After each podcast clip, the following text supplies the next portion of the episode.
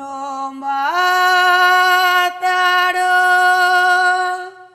sin piedad, sin tener ningún consuelo.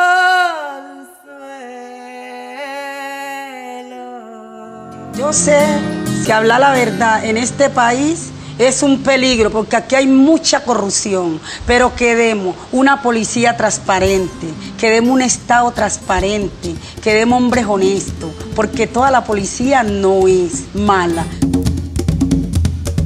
Ana Fabricia Córdoba, la negra, una juntanza de mujeres por la paz. Capítulo 8. La policía me lo mató. Ana Fabricia siempre nos daba sorpresas. Un día me cuentan sus hijas que se apareció en su casa con una Biblia bajo el brazo. Bueno, hijas, yo he encontrado a Dios. ¿Y dónde se te había perdido, mamá? Hablé con una hermana y ella me ha enseñado el camino de la salvación. ¿Pero cuál camino, mamá? La pureza, Lucy. Carolina, la pureza de lengua, de ojos, de manos, de cuerpo. Limpias y virginales ante nuestro Señor Jesucristo. Mamá, con todo respeto, pero es que tú de virgen ya tienes muy poco. Tenía. De hoy en adelante caminaré en la senda de la iglesia pentecostal. Mañana domingo nos vamos al culto. ¿Al culto? Y a cumplir los mandamientos. ¿Eso significa qué? Eso significa que se acabaron los maquillajes, los tatuajes y los piercings. Mamá. Esas cosas son del demonio. Ay, ¿Qué? Se acabaron las minifaldas y los blue jeans. ¿Cómo? Las nalgas no hay que andar enseñando, las muchachas. Entonces, Virgen Negra, ¿qué nos ponemos? No te burles, pónganse faldas largas, hasta el tobillo. Y se acabaron las rumbas y la música indecente. En esta casa solo se oirá música cristiana. ¡Ay, no! ¡Qué aburrición! Y nada de bicicletas. Que ese aparato le roba la virginidad a las muchachitas como vos, Carolina. Ay, mamá, qué intensidad. ¿No quieres una pola para enfriarte? Dale, dale una pola para que se refresque. Respetame, ni cerveza ni guaro. Jehová es mi pastor y nada nos faltará. ¿Qué Jehová ni qué Jehová viene, mamá? ¿Quién te ha lavado el coco con esas ideas, mamá? Ay, dejen ya los pleitos y conviértanse ustedes también. Yo lo que sé es que Dios me ama. Dios te ama, porque no vive contigo. Grosera, atrevida.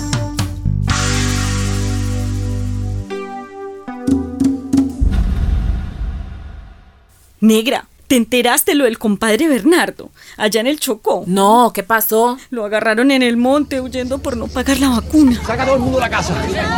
¡Corre! Pero ese viejo era buena persona. De la iglesia era. Pues lo agarraron los paras o los del ejército, pues no sé. Ay, esos son los mismos canallas. ¿Y qué le hicieron? Mm, me cuentan los vecinos que lo amarraron a un palo y... ¿Y qué pasó? Es que me da escalofrío contarlo, negra. Ay, vecina, pero hay que saber. Con una motosierra lo picaron vivo y después tiraron los pedazos al río para que nadie sepa. Ay, qué criminalidad tan tenaz, vecina, qué horror. Dicen que el río se ha vuelto un cementerio y como los pescados se comen los cadáveres, ya la gente no quiere comer los pescados, ni bañarse, ni tomar esa agua. Ay, Dios mío bendito. Y el pobre Bernardo, él tenía dos hijos, un pelado y una pelada. Eso no es todo negra. Allí mismo llegó la guerrilla y lo secuestró a los dos. Ay, Dios mío. Al peladito de ocho años lo metieron en el campamento. Dice para hacerle un hombrecito. Le enseñaban los fierros. Un día degollaron un gato frente a él y le hicieron beber la sangre. Y como el peladito no se amañó con la guerrilla, lo mataron. Ay, no, qué pecado. Estos no tienen perdón. Estos son unos salvajes. ¿Y la pelada qué pasó con ella? Ahí la tienen todavía secuestrada. Con sus once añitos es un juguete de los guerrilleros todas las noches. Ay, vecina, no me siga contando. No me siga contando que si no, hoy no voy a poder dormir. Al menos a los hijos que a mí me quedan ya los tengo protegidos por Jehová.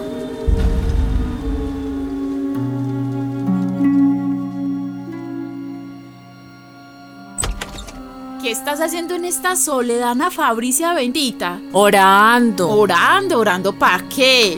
Para ganarte un chance. ¿Cuánto apostaste, pues? Orando para que Dios proteja a mis hijos, a los que me quedan. Ay, a Jonathan en especial. ¿Y es que pasó algo con Jonathan? No, es que tengo maluquera. Pero ¿cómo maluquera? ¿Sabes qué me dijo el otro día? ¿Qué? Que los combos del barrio lo llamaron caído del zarzo. Dice que por andar lavando carro ajeno. Ajá. Que ellos en 10 minutos llevando y trayendo unos paqueticos ganan más que mi hijo en un mes. Y a ver, ¿qué les dijo el Jonathan? Él no está en esas vainas, en esos vicios. Él ya tiene su mujer y su hijito. Él se porta bien, es un pelado camellador. Por eso, por eso le pido tanto a mi Dios que me lo proteja. Sigue, sigue rezando por Jonathan y por todos nosotros, porque aquí en esta comuna no se salva, pero nadie. La bendición, pues, amiga. A Jonathan le decían Chota. Era el mayor de los varones. Un buen hijo, muy querido él. Tenía 19 años recién cumplidos. Hacía cualquier vuelta para ganarse unos pesos y mantener a su mujer y su bebé.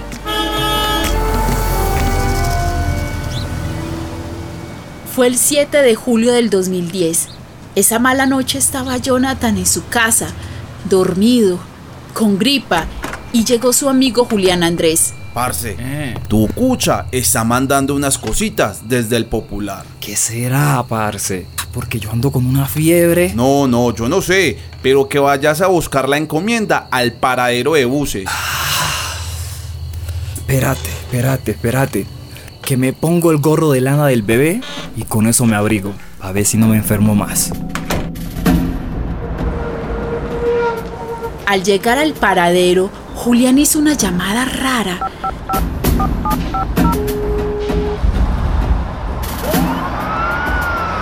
Llamó a los policías que trabajaban en la cruz. ¿Sería un sapo? Ahí nomás llegó la patrulla número 133084. Ese es el que buscamos. Hágale, hágale. Pa' adentro, gonorrea. Pa' adentro. Espera, espera, espérate, espérate. Yo no he hecho nada. Y estoy enfermo. Enfermo. Mejor dicho, enterrado. Mete a los dos en la patrulla de una. Parce, espérate, espérate. ¡Ey, ey, ey! ¿Cómo así? ¿A mí por qué? Esperen, esperen. Mamá, mamá, me escucha. Mamá, mamá, me van a matar. Mamá, la policía me va a matar. Me tiene la policía, el agente Carleo y el agente Osorio. El agente Carleo y el agente Osorio, mamá. Quítale ya esa maricada al pelado.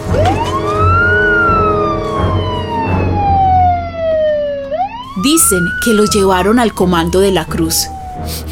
Vos sos el hijo de la negra guerrillera, ¿sí o qué? No, no, no, no, no, no, no, agente. Jefe, jefe, mi, mi, mi, mi, mi, mi mamá no es nada de eso. Espérese, espérese, espérese. Yo trabajo lavando carritos a lo bien. espérese, Lavando espérese. carros, ¿será cierto? Sí, sí, agente.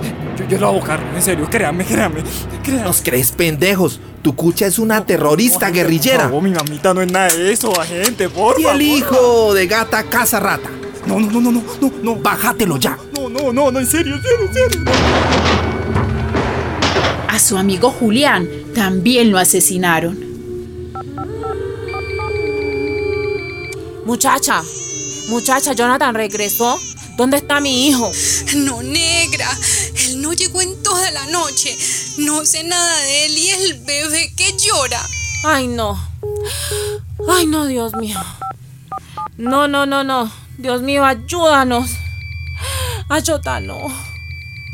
Ah, Juanita. Sí, negra. Juanita, acompáñame, te lo ruego, acompáñame. Venga, vamos, vamos. Ana Fabricia y yo salimos a buscarlo por la comuna, deprisa, desesperadas. Casi al mediodía y al fondo de una cañada, en el sector La Honda, encontramos el cadáver. Mi hijo no.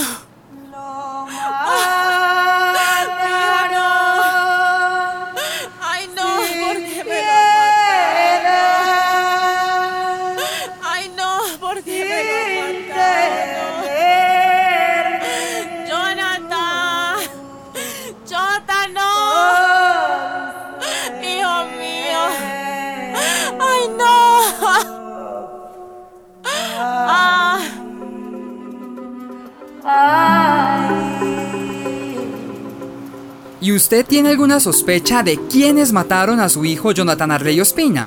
Sospecha no, señor periodista. Certeza.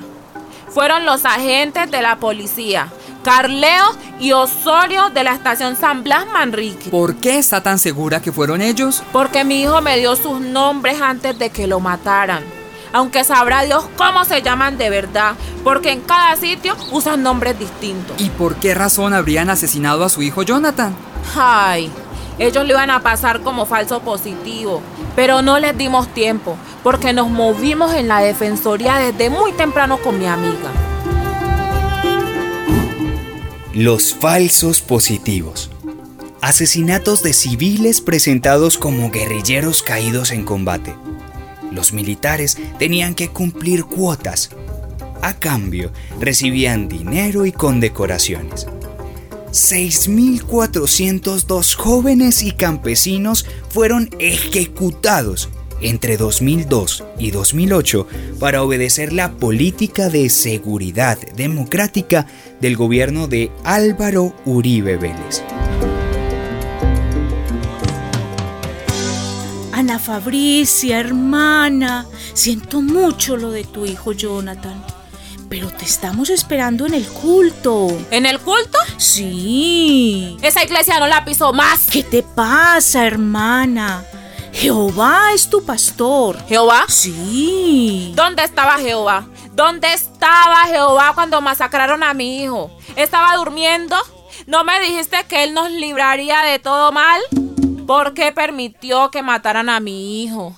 Mi hijo, que era la luz de mis ojos. Bueno, hermana, los caminos de Jehová. No me hables más de Jehová. No quiero saber nada de ese señor. Hermana. Yo me quedo con los ríos, con las piedras, con los árboles que me enseñaron a abrazar mis abuelos en Vera. Hermana, tienes que orar y pedir perdón. Y... Ay, yo lo que tengo que hacer es denunciar a esas bestias que me mataron a mi hijo. Yo sé que hablar la verdad en este país es un peligro porque aquí hay mucha corrupción. Pero con este caso de los falsos positivos, que fue lo que vivió mi hijo, un hombre sano, un gran hombre este, que era un rapero, un pelado que lavaba carro, tenía a su esposa y una niña y me lo mataron de 19 años, creo que no es justo. Los acuso porque sé que fueron ellos y la comunidad sabe que fueron ellos. Firmaste tu sentencia de muerte, negra. La próxima, la próxima sos vos. En la Guerra Eterna de Colombia, la inmensa mayoría de los muertos eran civiles desarmados. Se cuentan 450.000 víctimas, 6 de cada 10 a manos de los paramilitares y el ejército, 3 de cada 10 a manos de las guerrillas. Jonathan, hijo de Ana Fabricia Córdoba, fue uno de esos 450 mil asesinados.